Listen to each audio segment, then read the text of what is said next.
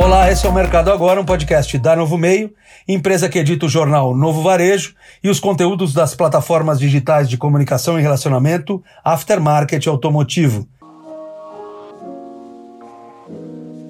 A Novo Meio, através do Afterlab, seu novo núcleo de pesquisas, acaba de divulgar mais uma edição do Mapa Aftermarket Automotivo, movimento das atividades em peças e acessórios, estudo que analisa as oscilações nos resultados comerciais do varejo de autopeças para veículos leves em todo o país. Mais uma vez, nossos profissionais foram ouvir 76 varejistas e grandes centros econômicos para concluir que o viés de baixa continua a desafiar os empresários do segmento, embora os níveis de queda sejam bem menores, indicando estabilidade nos negócios em relação à semana anterior.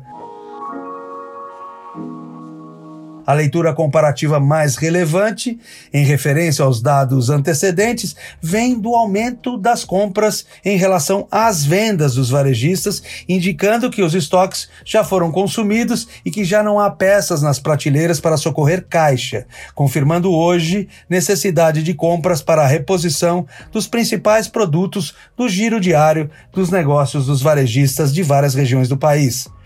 Se na semana anterior a queda das vendas ficou em 2,8%, nessa semana fechou em menos 3,77%, o que indica um percentual próximo da estabilidade dentro da margem de erro da pesquisa. Já das compras, vem o dado mais expressivo de alteração na média nacional dos resultados de negócios dos varejistas e representa uma boa notícia. Se na semana anterior as compras apontavam queda de 6,46%, ficou o índice agora estável, fechando em menos 0,45%, confirmando que as compras, assim, não têm mais como cair na atividade varejista segundo a média média nacional em vários mercados.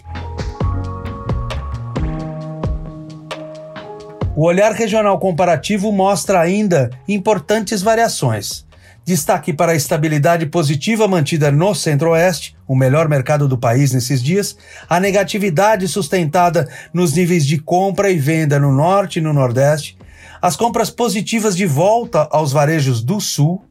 e a recorrente queda dos negócios ainda nos principais mercados do Sudeste, repetindo os índices de baixa nas vendas, mas já não mais em baixa de compras, confirmando assim, mais uma vez, o fim dos estoques defensivos.